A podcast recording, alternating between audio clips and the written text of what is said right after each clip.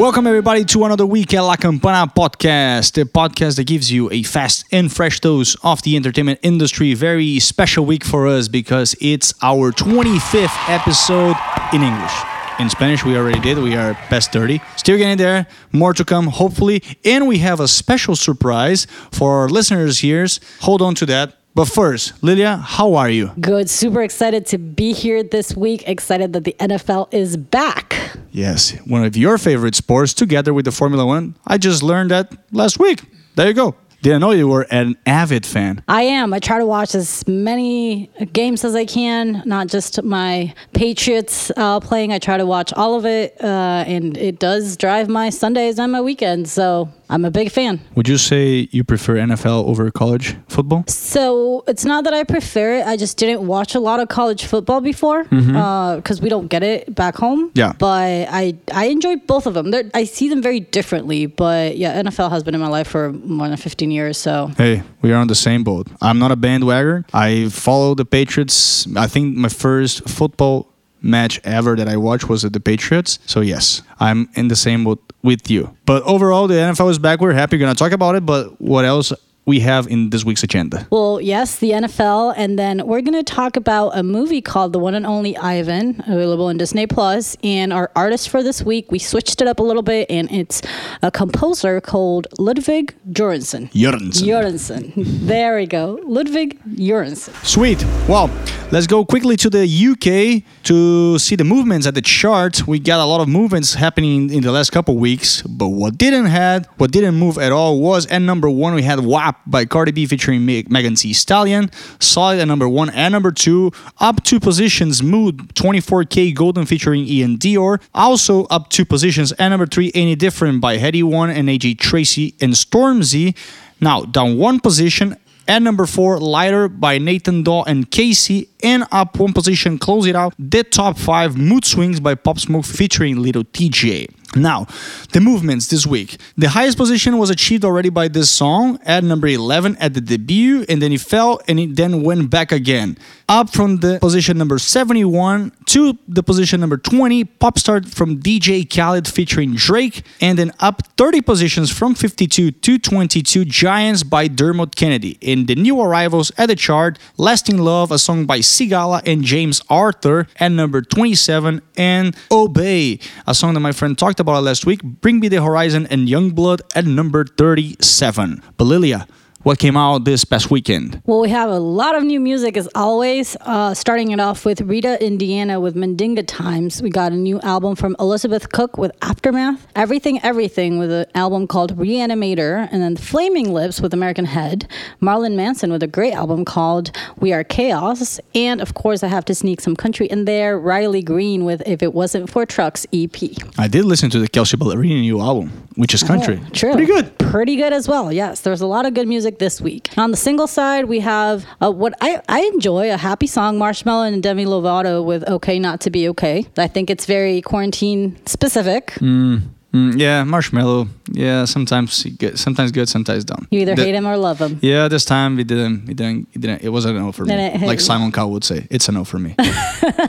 It's fine. We got more music like Daddy Yankee and Noel with Don Don, and Alicia Keys with a great new song with Lover. Love Looks Better, produced by Ryan Tedder, which we all know I Your love. crush. Your crush. my music crush. I love him as a producer. And we got Tash Sultana with Beyond the Pine, Trippie Redd with Busta Rhymes with I Got You. And this almost made it to my week's recommendation, but just the other one just blew it out of the park. But this one's pretty close. It's Ludacris with Chance the Rapper with Found You. I'm not the biggest Ludacris fan. Yeah, I'm not the biggest, but this one, the lyrics are really good. It has really good lines in there. And I think it might be the fact that Chance the Rapper's in there that made it better. Chance the Rapper is really good. I'm not the one to listen to rap or hip hop that much, but Chance the Rapper song is always a good choice, at least for you to try and give it a listen. Exactly. But my recommendation this week is going to be Oliver Tree, the Cash Machine remix with Dillon Francis and Grandson. Blew my mind. I love Grandson's one of my favorite artists, and I always love some Dillon Francis. But this song, just like the combination of the three of them together, great. Magnificent. Like I cannot stop listening to it. I guess the combination is better than his haircut because Oliver Tree's haircut is just a terrible choice. It is like you said. It looks like a mushroom cut. I don't Yeah. know. I, I think my brother had that haircut when he was like five. I guess we all had that. I, I had the haircut when I was like five. It's like when you put like the Tupperware on top of your head and just like cut around it. yep, yep, yep. It's it's a thing for Oliver Tree. But I, but the good thing is that in music we don't look at the looks, we look at the music and the talent, and yeah, it's uh, his music is pretty good sometimes. It's part of it's part of his his look and his image. But yeah, his his album that came out uh, A month ago, I think. something some weeks ago is actually in general pretty good. Pretty All good. right. But what did you listen to this week? So I like this artist. I don't listen to him as much. Uh, his name is Ruel, and the song that came out this past week was "As Long as You Care." It's pretty good. I was in a certain mood whenever I listened to it, and it felt just perfectly uh, like a like a good match for whatever I was not feeling, but uh, in the mood that I was at, at, at that time. Interesting. Yeah. Oh I'll have to give it a listen. And if, if you want to listen to all our recommendations, you we all always add them to our La Campana playlist on Spotify. So go ahead, give it a listen, uh, and tell us also what you think. Yep. Tell us what you think. Follow us. Follow us. but now, the moment Lilia's has been waiting for because the NFL is back. Yes, finally, we didn't get a preseason. We were scared how things were looking, if we were going to get a full season or not, because we've talked about this before. One thing is basketball, other teams, but we're talking about teams that have over 50 people. It gets complicated, but we're here. We made it. We got a season. Exactly. It's hard to get. We need a big bubble. If we're gonna do a bubble for the NFL, we need a very giant bubble. Maybe like a, entire city, or maybe an entire state, or maybe just go to Texas since there's a lot of land there. We can just put together like a nice two stadiums there and just play there in Texas. But anyways, it, it's it's been the debate, and they finally reached out the decision, and it started five months, and hopefully we get the Super Bowl next February here in Tampa, the home of Tom Brady now. And maybe we can get some uh, cheap tickets so we can watch it. Hopefully, we make it to the Super Bowl without any issues this season, and we can hopefully go. Yeah. Tampa's right, right around the corner. It's more likely that we're not going to have any issues than we finding cheap uh, Super Bowl tickets. That's true. That's very That is very true. But anyways, well, yes, every NFL team is playing in their stadiums, and out of the 32 teams in the NFL, 26 say no to spectators. That can change, and the six teams, including the Kansas City Chiefs. Uh, will allow people to watch their matches, of course, at some capacity. Uh, the other thing that happens before this uh, season started is, well, we all know that the draft was canceled, was fully virtual in April, and then the preseason, as you mentioned, was canceled. There are to be two stadiums, two new stadiums this season: the one from the LA Rams and the LA Chargers, and the one from my beloved city, Las Vegas, the new home of the of the Raiders. They might not have fans at all this seasons. Who knows? And also, just before we get right into what happened this past weekend, is well, we all know the Black Lives Matter, the movements and stuff. This is very represent like representation and stuff. And then we see the end zones and races and racism, and it takes all of us and also the players were allowed to wear helmet stickers featuring the names of the victims of racism. Nice touch after all the controversy that we face. I think it had to happen uh, after the NFL turning their back towards Kaepernick uh, when he kneeled down years ago and them kind of like shunning him because of it and all he went through. And now, with all this happening, not to get political, with all the Black Lives Matter happening right now, they had to let them be at least. Even if they're not pronouncing themselves, uh, they had to let their teams do whatever they wanted. And I loved seeing all these, uh, like the, the things on the floor, like the, the stadiums actually did something and the players, and like it was a big subject. And I think it's important because it's not a subject that's done uh, and it's not a subject that should be finished. So at least they let them be. Yeah, too bad that Kaepernick has hasn't been back. I don't know. I think I, I didn't follow him as closely, but I know that he was a, a good part for the for the 49ers back then. But we'll see if he actually gets back to the league or if he joins the XFL now with The Rock.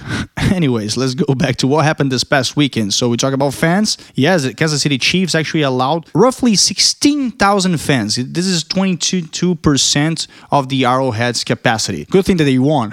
Good thing that they won. They would be mad if not. Oh, but yeah. hey, keeping keeping that winning streak. Exactly. And the same thing happened with the Jaguars. There was about 16,800 fans. That's uh, 20, uh, 25% capacity. That's pretty good. But those are the only two as far as this week. Yeah, this week we only had these two, but next uh, there are other stadiums that are going to allow people. Just they haven't played at home, like the Dolphins. Uh, they're playing the Bills next week, and they are going to have a 13,000 people capacity, which is about 20% of the Hard Rock Stadium. And uh, teams like the Patriots, uh, I believe the Cowboys are also going to have uh, allow fans, but they are going to do it a little bit different. They're going to try this pod, kind of like what we saw with the concerts, where they have kind of pods where they sit you with your group and then they leave space between each of the groups. So they're going to try that out as well next weekend when they play against the Raiders. So we'll see how this new fan on stadiums kind of thing works. Hey, might as well adopt uh, what they did kind of like with the with the drivings and stuff. But I mean, we'll see. Uh, would you go to watch a to watch a match right now? I think I would because like if they do have this social distancing and you're not sitting with a lot of people also they're very open it's not like going to a restaurant they're, they're very open and i think it's a great you don't get the same vibe as if it was full but i think it's a great moment and a great opportunity to go see and support your team I mean, they took that example from uh, what they said in Korea. I mean, if, if the, the stadiums are so big, so if you go into small groups, I guess you can break down those groups and, and put it there. But I mean, hopefully that doesn't affect the, the the playing field, especially with the players. Yeah, I mean there there was a lot of comments for, specifically from from the quarterbacks about how it affects to have people or not. Uh, specifically, Matthew Strat- Stafford from from the Lions, Detroit Lions, said that the TV timeouts like took forever for him. Because we see a lot of times we think that we're watching an ad because they paused the game or because the, the game is going to change plays or something but no they actually paused because we need to see the advertising. So during those times when there's no fans he said like it felt like it dragged on forever because they were just like hanging out, kind of like waiting for them to happen. If there's fans, like there's activities happening, there's noise, music, whatever. And like now it felt uh, very dry. And as well as when when someone gets hurt, that happens every every single game. Usually there's crowds. Uh, right now, if someone got hurt, they would turn all the, the sound off, so it would be like dead quiet. So imagine like someone being hurt and then all this silence. It was like super weird for them. You can them. hear the screams from those players. Ah! exactly. And then uh, Rodgers, for example, he's uh, the, uh, with Green Bay. Green Bay is a very particular uh, team because it is owned by the fans. It is the only uh, NFL team, I believe, that is owned completely by the fans. So that fanatism kind of translates like their stadium is full all the time. Like it's always sold out. There are always a lot, a lot of noise and fans. And he said two specific things. One being that he he uses the sound of the of the crowd to know if a play was good or not. Because sometimes, like if you think of it being like a, a field level, yeah, they throw the pass and like there's 50 people in front of them. Yeah, exactly. Sometimes they don't know exactly what's happening, and he can tell by the sound of the fans if it if it went good, if the defense stopped, or the offense was able to go. So like that, he was lacking a little bit on that direction. And the other side of it is that he also uses the fans as as a weapon, you can say, for the other team because, well, like I said, they're very big fans, specifically in Green Bay. So there's usually a lot of noise. So he he tends to use that a lot. I mean, yes. Yes, it, it kind of uses a motivation. That was actually some coaches, I, I believe, that were not criticizing, but they were making comments like, yeah, you're going to have an advantage. But it, it goes to the same conversation that we had whenever we discuss soccer. Is it though?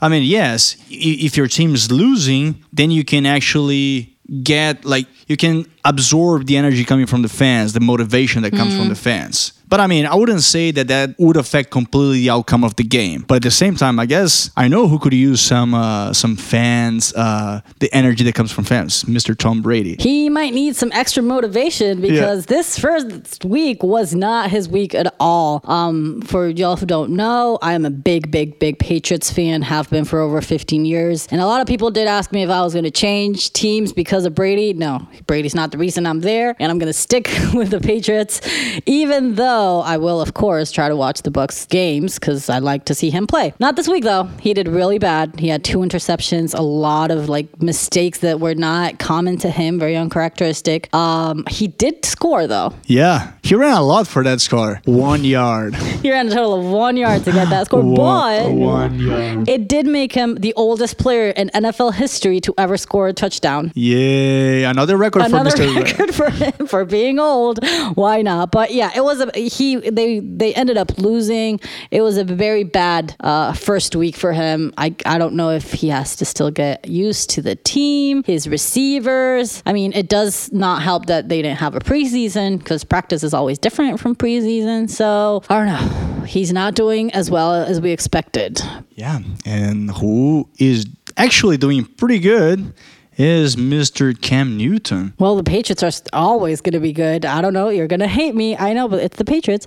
Yeah, Cam Newton actually looked like he did adapt really quickly. And I think it was Bill uh, Belichick and the team kind of adapting to him because they did turn a lot of their strategies into running strategies. And they want, like, they are becoming like a very running team, which Brady didn't run. Um, and whenever he did, it was in slow motion. Right. He could crack his knee at every any moment. He would slide. well, yeah. So he does. He doesn't want to break. Again, he's old. but uh, Cam Newton does run, and he did have 75 rushing yards, two touchdowns with like 15 different carries, which is one of like the most he's ever done. The only time he's done more carries was back in 2014 when he did 17 with the Panthers. So, I mean, even though he's had surgery for the past two years, it looks like he's okay because he got the first win for the Patriots this week. He's now 60 rushing touchdowns, which is 17 more than any other uh, NFL quarterback. And it goes to my point, I guess, whenever I say that it's kind of like the same debate that they're having with the movie theaters and the movies right now was Belichick that needed Brady more than Brady needed Belichick. And I guess, I mean, it's too early to say, but as of now, I guess it's easier to plan around the the the, the coach hmm. than around the the, the player because they they would need to change a lot of things. Yeah, like after this week, I would say Brady needed a Belichick more than Belichick needed Brady, but this was just the first week. Yep. Again, we can't judge a lot. The Patriots played the Dolphins, which sorry, they're the Dolphins. They're they're a DC team. You know what I mean? and and and uh, the Bucs had to play against the the New Orleans Saints. So I don't know. We'll see how how the season go. I'm probably gonna have a lot more opinions down the road but we hope uh, we do have a full season because there was a very strongly worded memo that came out by Troy Vincent, who oversees all the league's operations, specifically for a lot of coaches that were not wearing their masks correctly, and specifically head coaches. They get on TV, like they get focused on TV a lot, and there were many of them that were not wearing the mask. So this strongly worded email was reminding them to please use the precautions as they should, use the masks. If not, the season is gonna have to stop at some point, and no one wants that. So. Mm and no one wants that more than the advertisers. Exactly. Because, because without college football, they are pretty much the only game in town for marketers who said that if everything goes accordingly, they can make between all the ad sales revenues from broadcasting 3.7 billion dollars from many companies. So yes, they need that money right now, especially if they are not having fans back. And we really hope that we have the Super Bowl here in Tampa while we are right around the corner. So, yes. Yep. So, we're going to go on to our next section today. We're going to talk a movie about the one and only Ivan. This movie is not new. We didn't go to the movies this week. There wasn't like any big releases, but this movie was not chosen by us. This movie was chosen by a very special guest that we have here today that is going to come and comment and give us his opinions on our last two sections of the day. Yes. As, as you guys probably know, we here at La Campana, we are very fancy. We have a couple of producers that help us with the audio engineering, and one of them is actually today with us. Hello, Nihar. Hello, hello. How are you? I'm doing good. Thank you so much for having me here, both of you. Hey, it's it's it's it's been done. It, it's it's it's been a while we, we needed to do this. it's been an absolute pleasure working with both of you, definitely. And I love the fact that I'm here today. well, what better than the 25th episode in our English episodes to do this? So let's talk about this movie you chose for us this week called One and Only Ivan. It is on Disney Plus. Was supposed to come to theaters on August 14th, but we know what's going on. So it came to Disney Plus on August 21st. And it's a story about this gorilla that was on uh, in a mall, in a circus mall and like his life uh, since he was adopted there, and then performing, and then finally, uh, well, getting out, like meeting all these other animal friends, and all this story. It's based on a children's novel by Katherine Applegate that has many awards as a book because it's dedicated to children. It talks about freedom. It talks about all these important issues, very children focused. Yeah, and it's actually like the real Ivan, the real Ivan, was actually born in, in 1962 and then was captured by uh, poachers in Africa before coming to the United States, where he was raised by a family. And he actually, yes, he stayed in this uh, mall for 27 years in Tacoma, Washington State. Before, yeah, we know the story. And then he went to the zoo. Yep, yeah, it's a real. And he made a cameo. He had a cameo in the 1991 documentary called The Urban Gorilla. Interesting. That I mean that that movie is about his life, so good thing he appeared in his own movie. Glad for him. uh, but yeah, real quick, we got Bryan Cranston. For those who don't know, he's the the dad in Malcolm in the Middle. What's my name? Heisenberg. He is also a big star in Breaking Bad, two very different roles. And his role in this movie is also very different. But he's one of the main like live action kind of characters. But then for the the the animals, we got a lot of great names like Angelina Jolie, we got Danny DeVito, we got Helen Mirren, we got even Chaka Khan, and we got Phillipa Soo, which we know from Hamilton. We've talked about her. I think she was so wasted on a parrot that just repeats stuff. Like her voice is not only does she sing incredibly, I mean this is not a musical, but her voice is amazing and they just stuck her as a parrot repeating stuff. Like I think that was wasted potential right there.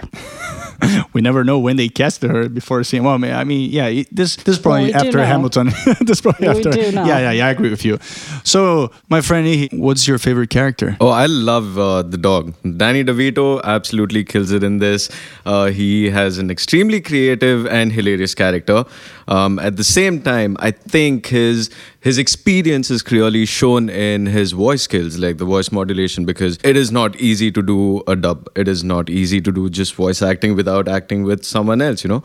But I think he delivers uh, to the uh, to his experience because every time he gets emotional you can actually feel it in his voice like you feel that sadness or you feel that happiness it is so good to have him as as the dog because i think i don't think i could have seen anyone else in that in that role Yeah, I mean, I don't know about you, Lilia, but uh, he his character was uh was kind of like the how do you call it, the divisive of waters? The like he plays like the adult, the ad, the devil's, Devil's advocate, The yeah. advocate. but it, it was so good. But yeah, the, the modulation that you say is i- i- you can actually feel it with him more than any other character, and and and that's props to the to the people that did the animation and stuff because it, that that was one of the parts that I actually enjoyed the most. But his character in particular, yeah, I agree with you, Nihar. I don't know, I did, but as talking about wasting talent, Helen Mirren, of course they gave her a white poodle. She's well, a da- she's she's elegant. She's a dame. She is a dame. Of course, they gave, but yeah, she doesn't appear as much as I would like to. I am a,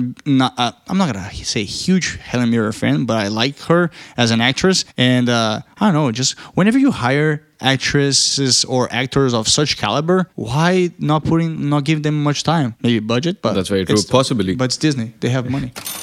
they always do so now, why did you decide to pick this movie? I think it's a very uh, warm movie, and it's been on Disney from quite a while now.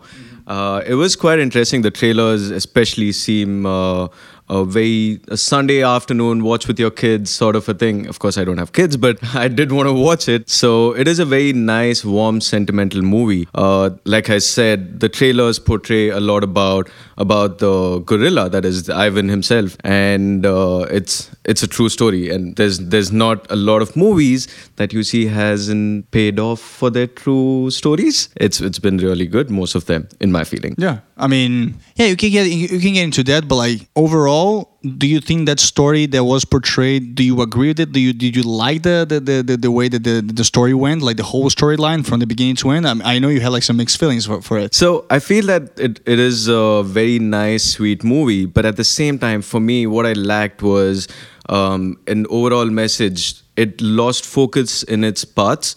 I feel through the movie, it wasn't able to establish the right message or wasn't able to fit exactly what they were going for. Uh, I do feel that uh, it was part of execution and not exactly the way the story is because at the end of the day it is a very nice sweet story uh, so the continuity is what was was the problem for me with not having in, a complete scenes. I felt that a lot of the scenes could have been longer just to portray the emotion. I felt that was cut off in quite quite a few bits. Yeah, I think I, I agree with that opinion of it. I, I think it's one, it falls into this hard category of animation where you're trying to reach adults, but you're also trying to reach kids. So you're trying to talk about these deep emotions and you have all these issues about freedom and it's compelling and everything.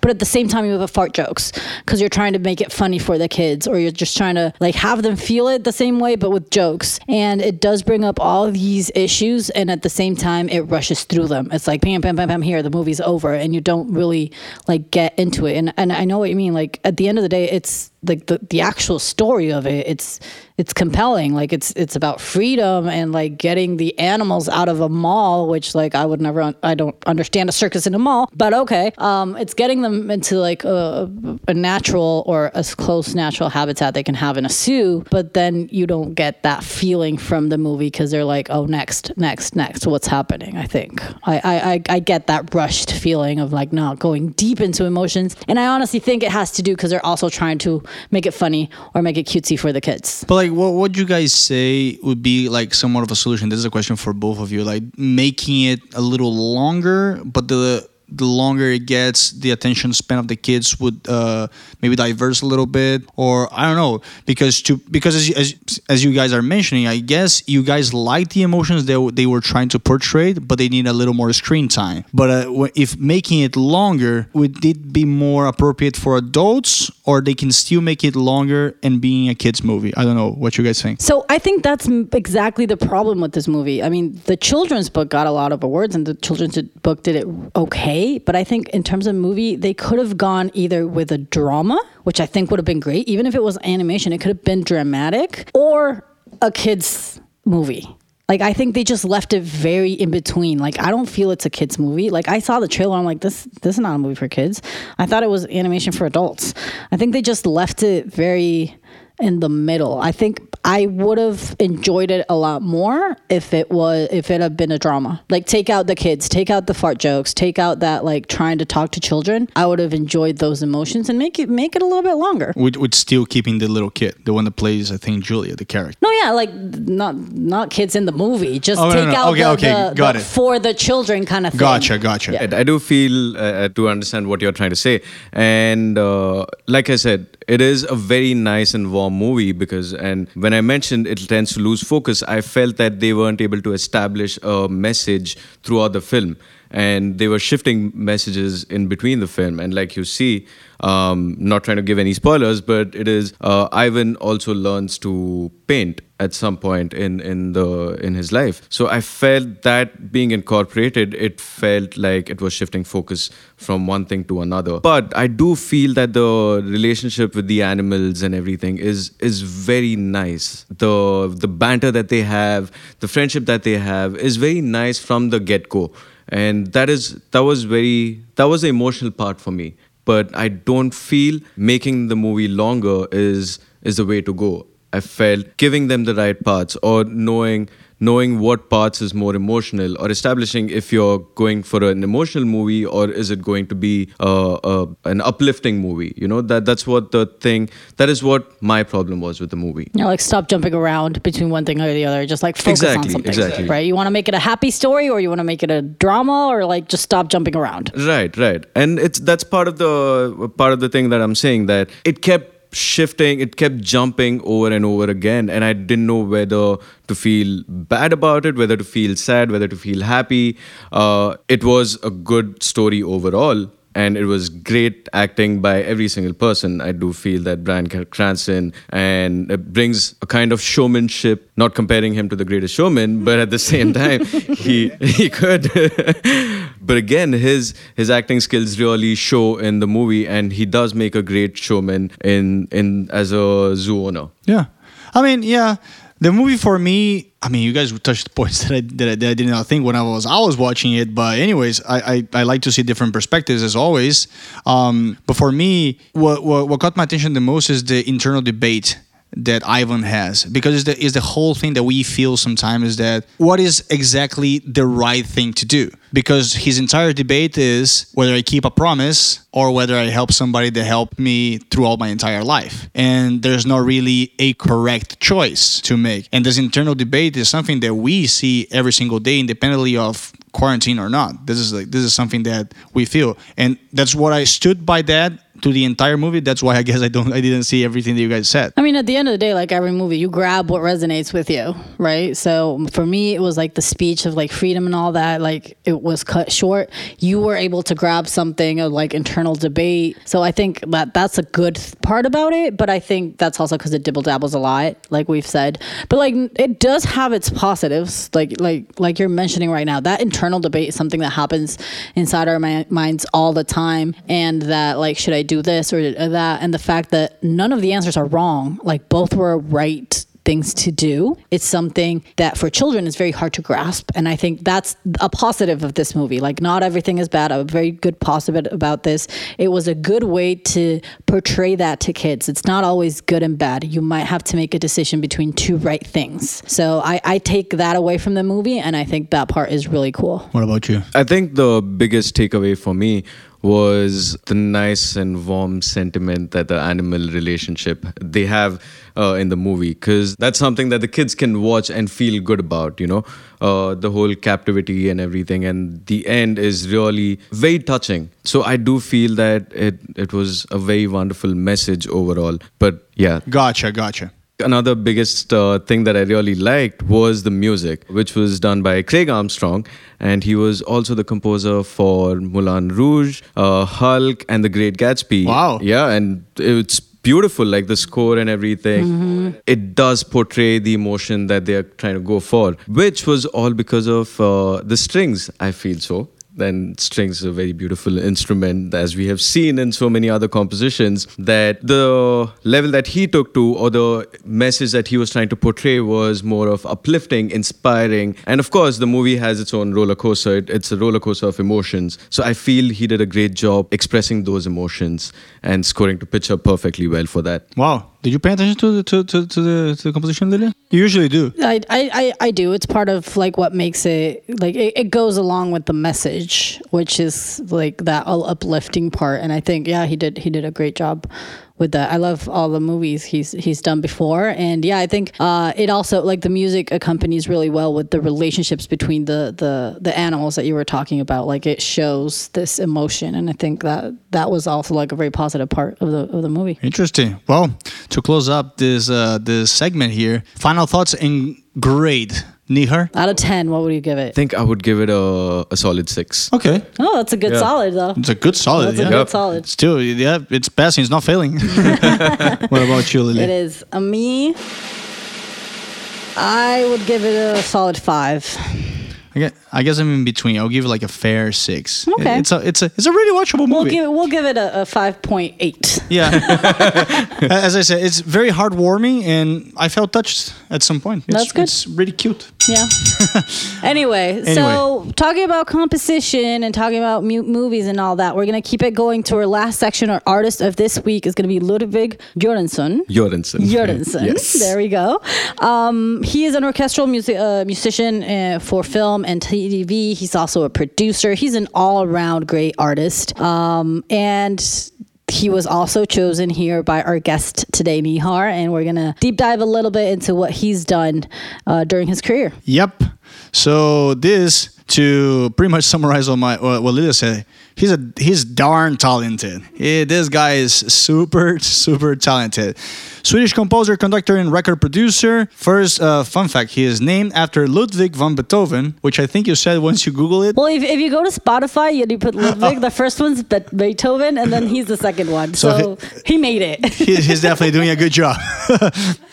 Um, so this guy attended the Stockholm Royal College of Music for a little bit for uh, to study jazz guitar, but then left to the University of Southern California (USC) to study scoring for motion picture and television. Talking about niche segments. Talking about specific, he class like jazz guitar is very specific, and then you go into like scoring. That that he he knew what he wanted to do. He knew what he wanted to do, and he met the perfect person at college. He met Ryan Coogler, his longtime friend and collaborator. And hey, he met him at a pool game at a frat house. So everything can happen at a frat house. you never know when you're gonna meet the person. exactly. And from that, it all jumped into television and movies and blah blah. Yeah, 2009 was like his breakthrough because this great TV show called Community was about to start, and he got the gig uh, to do all the music for that. He later on did New Girl and another great season that the another series that didn't get the recognition it should have. Happy Endings, one of my favorites too. But like he kept on working on TV. Did he had a happy ending though? The the the series. The series, yeah. Kind of. it, it got canceled. It didn't really have the ending it should have, but Still happy. still happy. Okay. Either way, community was like a big, big, big thing for him because apart from it going a long time, as we all know, community, not going to get into that detail, but the first seasons were really good. That's where he met Donald Glover.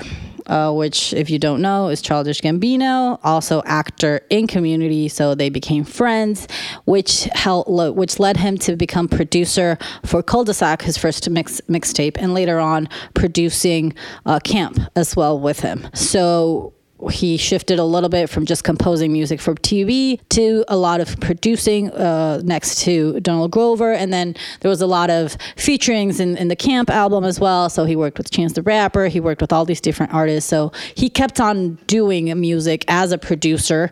Uh, he does have a solo project called Ludovin, but uh, where he records himself and he does from play the instrument, record himself, produce, write, everything Very talented. very talented. But yeah, he went as a producer. He's worked with John Legend. He's worked with uh, Haim. He's worked with so many different uh, artists as a producer. But uh, I mean, and he does have uh, some Grammys uh, from it as well. With This Is America with Donald Glover, he did get uh, Record of the Year and Song of the Year. Which Record of the Year is the first rap song to ever win that Grammy. So that was great for him. And he has a lot of producing credits out there, but he's still focused on movies. Even though he's worked with all these talented artists, movies are his thing. Is it why you pick him? Because Oh, uh, he's the most experimental composer I have seen in the new age uh, composers list. I feel that he's got this uh, drive to experiment with everything around him, and and the fact that he can play an instrument, compose it, and then at the same time record it.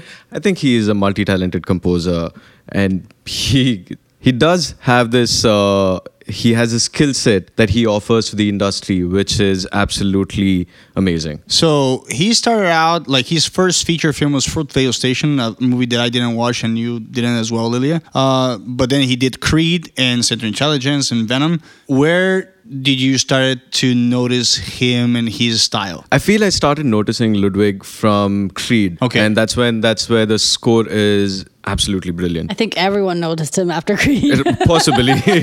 they should have. Creed is amazing. Creed, the, the first, well, the, the, two, the, the two of them are good. The first one is just amazing. yeah, the first one hits you in the spot. I feel the second one, eh, not so much. Even with the music, or bo- or are you speaking overall? Oh, just as a film. What the music, music, I feel it's it's amazing for In both, the move Okay. for both of them. So that's that's when they first came, like for you with Creed. Right. For me, uh, that's when I noticed him the first time. Okay.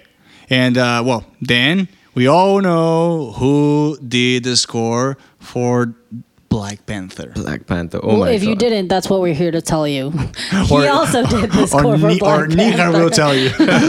but yeah, just just a quick FYI, he did win the the Oscar for Black Panther for song uh, for best original score uh, back in 2018, and he also has a Grammy for Black Panther, and this is because he put a lot of himself into this score. and I think I'm here to say it is it is a well-deserved Grammy for him. He's put in a lot of time and effort into that movie. Starting with, he actually traveled to Africa to get the influences for the composition. And I think as a composer, it is a big inspiration to take from when you're scoring for such a movie like Black Panther. I think uh, when So when he went to Africa, he went to the West and South Africa, and he composed with uh, another artist named Baba Mala, who Baaba Maal, I'm sorry, Baaba Maal, and he is a Senegalese musician, also an award-winning musician. He went on tour with him just to observe his style, and after that, they sat down together in Baaba Maal's studio to start composing for Black Panther. It is absolutely amazing because it is the movie's score is a lot driven by the percussion and one of the biggest percussion instruments that he was inspired that ludwig was inspired by was called a talking drum. It is a very simple instrument but at the same time it is uh, an instrument that takes time to master. So i feel that that is where he started with uh, the black panther score. And it was recorded in his studio in Baaba Maal's studio. Starting from there, he went on to compose with another another artist named Amadou. Amadou. I'm I'm not sure how to pronounce that. I'm not trying to butcher it either. but he went on uh, to compose the f- the Fula flute is what it's called. Fula A flute. Fula flute. I love those words. Is right? Usually Lydia says those words. full of flute. There you go. Full of flute. So he started with the recording and then went on to actually co- composing the part in his laptop, in his studio. Uh, the, after which he went on to recording with the live instruments. So for the live instruments, he actually had a 92 piece orchestra and a 40 piece choir. Wow, that that's huge. I mean, That is massive. Small time of people. Could we do it now during, during COVID times? I don't no, know. no, no. Th- This this would not have happened in 2020. No, I'm glad he did it back in 2017, probably. right but i think he is he is so capable i think if even today in this day and age right now with covid he has the capacity to actually record all of those instruments on his own because he has that kind of formal training for him and he records everything Maybe we can put him in an NFL s- stadium where he, like all the band, you know, they buy all the orchestra with you like you're six feet apart, and he can still record them. I mean, he's got the ability. He's- he's Social got the orchestra. he's got the skill He's got the skill. There you oh, go. oh yeah, he does. Oh, But what, something I love about like Black Panther and like all this like score in general and why he completely deserved the Oscars is that we all know the MCU movies are great. We all know the Avengers are great. Superheroes are awesome. They spend a lot of mo- m- money on them, but no other MCU movie has a score like this it is, it is like truly it remarkable. brings it alive like i think black like a big part of what black panther is and what it, apart from like what it represented for a lot of people and all all that all the other side is the music for it was like you said so authentic that it brought the whole movie to a different level from the mcu universe Right. And we even having said that, the talking drum, he actually started thinking about King T'Challa. May his soul rest in peace. But it was that was where he started with the score with Baaba Maal and uh, even the talking drums as well. Like I said, the talking drums was the basis of T'Challa's theme. If you see carefully, um, the drums actually enunciate the word T'Challa throughout the whole thing. And that is what is so great about ludwig because he thinks about all these intricacies. And you have the drums layered in so many levels that uh, each of them are doing their own thing but at the same time they are so coordinated and you don't feel that difference. So i feel it's it's one of those scores that really catches your attention from the very beginning. Yep. And uh, well, you went to watch Tenet with us, and without spoiling too much, because we already shared our thoughts here in our past episode, how the music helped create the moods here. You that you love this part, what did you think he did there? Because I mean, it was supposed to be Hans Zimmer, but at the end of the day, I believe Christopher Nolan didn't lose too much with having Ludwig Göransson. I think it was a great opportunity not to have Hans Zimmer. I think the fact that Ludwig is here makes it so much different. I am a big, big lover of Hans Zimmer's work. If you catch me anytime, I will be listening to Hans Zimmer, Ramin Djawadi, or A.R. Rahman. This is But- this is facts. Yes, this is completely true.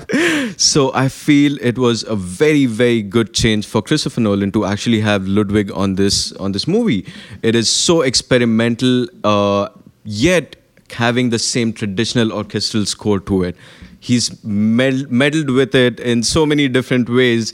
Uh, without spoiling the movie or the score for you guys, it is absolutely brilliant and smart. I think e- exactly that's why I say it because Hans Zimmer, we we hear him and we know it's a Hans Zimmer movie. It's kind of like John Williams as well. You know, you know it's his movie, you know it's his music, and we said it last week not to keep on going on Tenet, but it's so experimental. It's so different what what's going on in the screen, and if you haven't seen it by now, I won't spoil it. But everything's so different that the fact that they got a composer that is willing to risk it and does what he does actually just made the movie like because music in this movie is very important as well. Like It's it- it- phenomenal. It, complements the movie so well that I think it, it does become like music is a big part of why I consider it masterpiece. I agree. I completely agree with you, and provides this kind of um, not a comfort, but I would say it, it has this this partnership with with what's going on in the in the movie that is completely out of this world. Yeah. Uh, yes, you guys said it all. I don't have anything to add. I loved. I don't usually pay attention to the to the score, but this was it was it was mood setting. It, it went perfectly with the different uh, with the different situations that the characters face in the movie.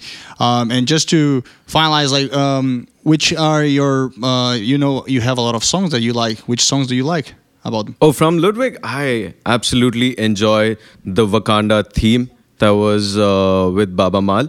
And he actually recorded Baaba Maal for the theme song. And I love the waterfall fight scene, uh, which is also the waterfall fight music. Uh, again, layering drums, absolutely his his genius. And posterity, rainy night from from Tenet. Tenet. That was my favorites. Okay, so you you got it there. Uh, we're gonna add this to the playlist.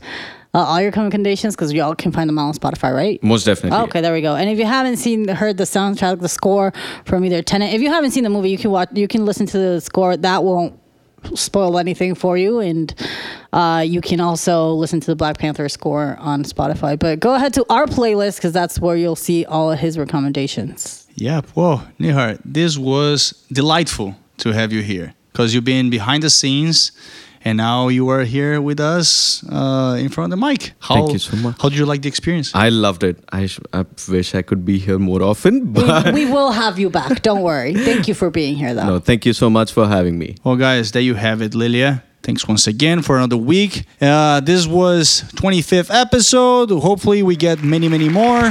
Thanks, Nihar, again. And we'll see you next week. This is La Campana, the podcast that gives you a fast and fresh dose of the entertainment industry. Bye bye. Ciao. Bye.